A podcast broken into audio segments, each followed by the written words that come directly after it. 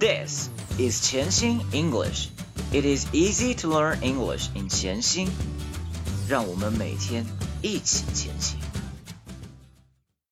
Welcome episode 267. I am your host Brian. 今天我们将继续朗读 The Very Busy Spider by Eric Carle.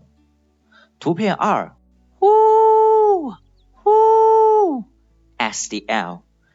Who built this beautiful web? Who? Who? asked the owl.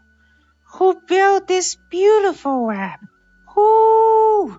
Who? asked the owl. Who built this beautiful web? Who?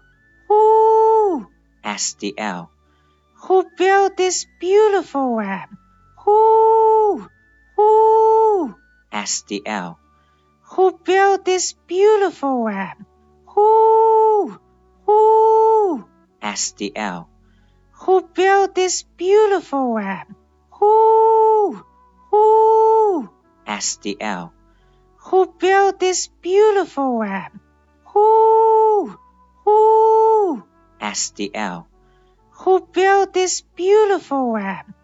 图片三，Who? Who? Ask the owl. Ask the owl. Ask the owl. 询问，asked, asked, asked. 嘴巴拉开张大，asked, asked, asked, asked, asked. Owl, owl, owl, owl. 猫头鹰。图片四，Who built this beautiful web? Who built this beautiful web? Who built this beautiful web? Who built this beautiful web? Who built this beautiful web? 谁编织了这美丽的网？好的，现在我们再来将两句合在一起来练习几遍。Three, two, one, let's go. Who, who, asked the owl. Who built this beautiful web? Who, who, asked the owl. Who built this beautiful web? Who, who, asked the owl. Who built this beautiful web?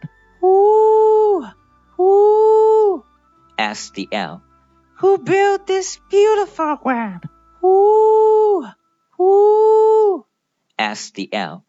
Who built this beautiful web? 好的，现在我们加上唱调来练习一下这一句。 Three, two, one, let's go. Who, who, asked the owl, who built this beautiful web? Who, who, asked the owl, who built this beautiful web? Who, who, asked the owl, who built this beautiful web?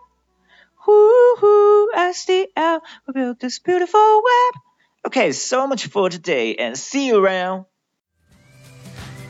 如果您觉得潜心英语对您有帮助， 请将他的微信号分享给其他朋友，这是您对我们最好的鼓励。谢谢。